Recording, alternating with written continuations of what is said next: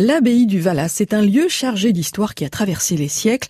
On retrouve euh, sur place Nathalie Debinck, la directrice de l'Office de tourisme Pays de Caux-Vallée de Seine, dont le siège se trouve dans l'abbaye. Oui, il a une histoire qui remonte euh, au XIIe siècle. L'abbaye du Valas, son nom d'origine, son vrai nom est l'abbaye Notre-Dame du Vœu. Et elle est née de l'union de deux vœux, celui d'un personnage qui s'appelait Galéran de Melan, qui était un chevalier, un sacré bonhomme, euh, très connu en son époque, euh, qui s'est battu euh, beaucoup dans les guerres qui séparaient, enfin qui divisaient notamment les héritiers de la couronne d'Angleterre de l'époque. Et puis le vœu d'une dame, d'une certainement d'une très grande dame, en tout cas qui suscite beaucoup d'admiration, notamment chez celle qui est en train de vous parler.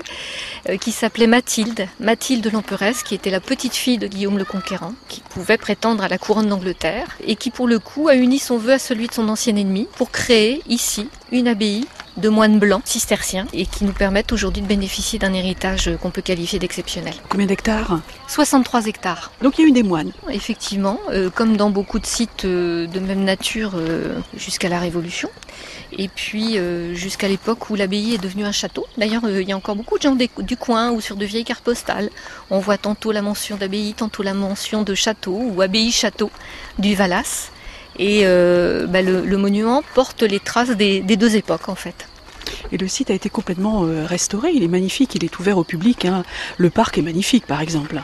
Ah bah j'avoue que ça fait partie des grandes fiertés euh, pour nous, pour les habitants. Il y a beaucoup de gens du coin et ça, ça fait chaud au cœur parce que les gens l'aiment cette abbaye, les gens du coin l'aiment beaucoup. Et, pour beaucoup sont heureux de pouvoir profiter de son parc qui effectivement est, d'accès gratuit, hein, ouvert à tous. Là, euh, au moment où on parle, on voit des gens assis aux tables de pique-nique, des enfants jouer parce que c'est les vacances.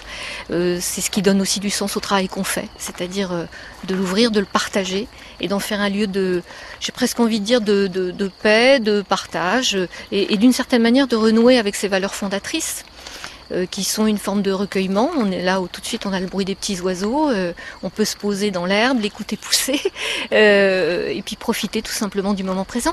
On va aller prendre un thé maintenant. Avec plaisir. Et oui, le salon de thé est ouvert tous les jours au sein de l'abbaye, sous des voûtes du XIIe siècle. L'abbaye du Valas, ouverte aujourd'hui au grand public, simplement pour la balade ou des réceptions ou des séminaires, à deux pas de Lillebonne et Bolbec en Seine-Maritime.